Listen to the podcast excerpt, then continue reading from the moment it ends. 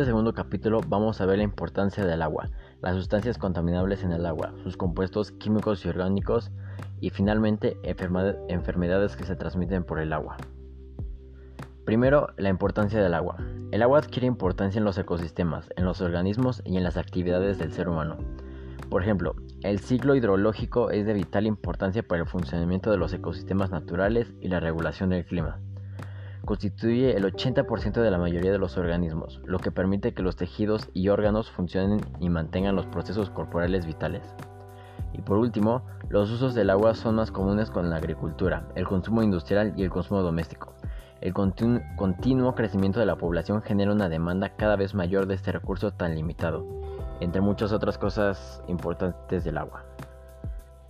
Vamos a continuar sobre las sustancias contaminables del agua.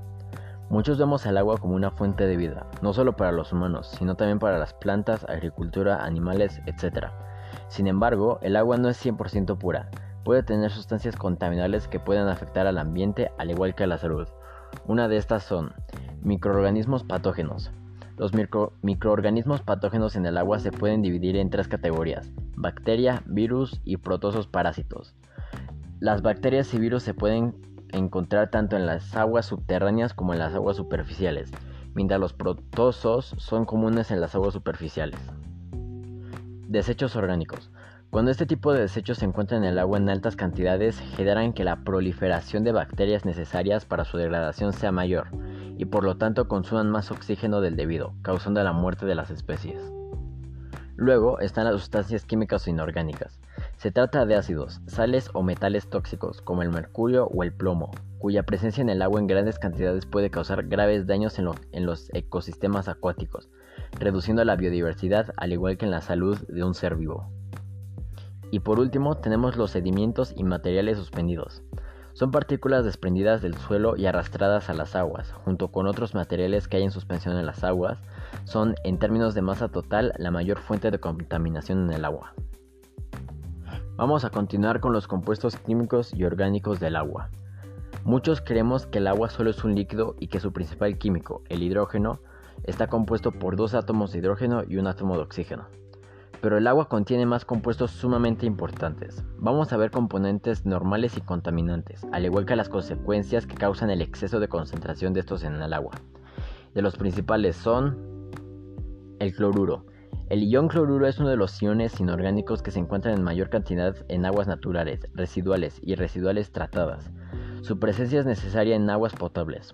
Un alto contenido de cloruros puede dañar estructuras metálicas y evitar el crecimiento de plantas. Sulfato. Se puede encontrar en casi todas las aguas naturales.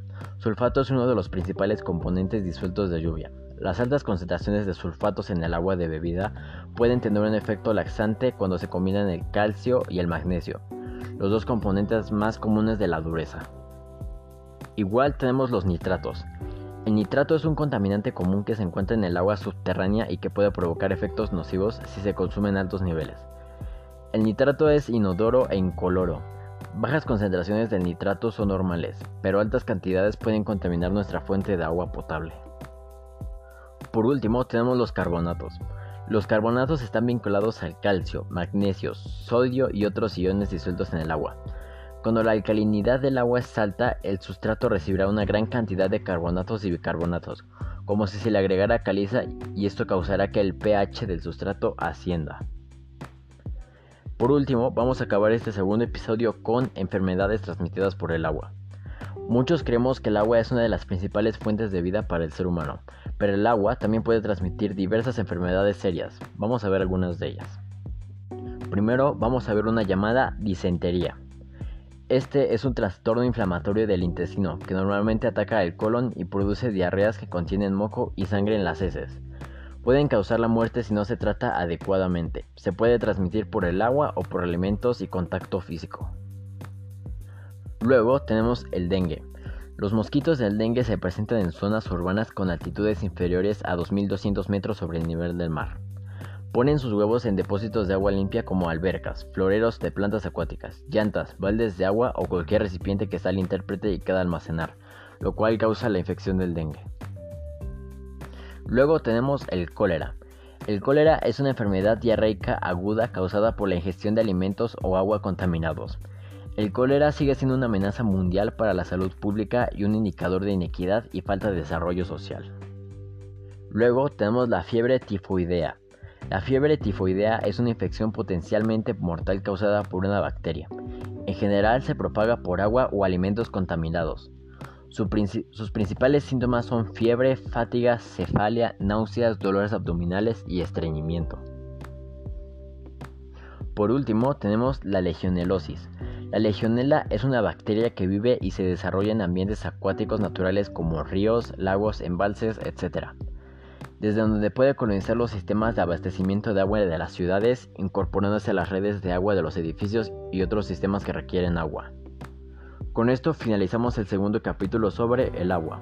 Y en caso de tener síntomas de cualquiera de las enfermedades ya habladas, consulta a su médico. Y muchas gracias.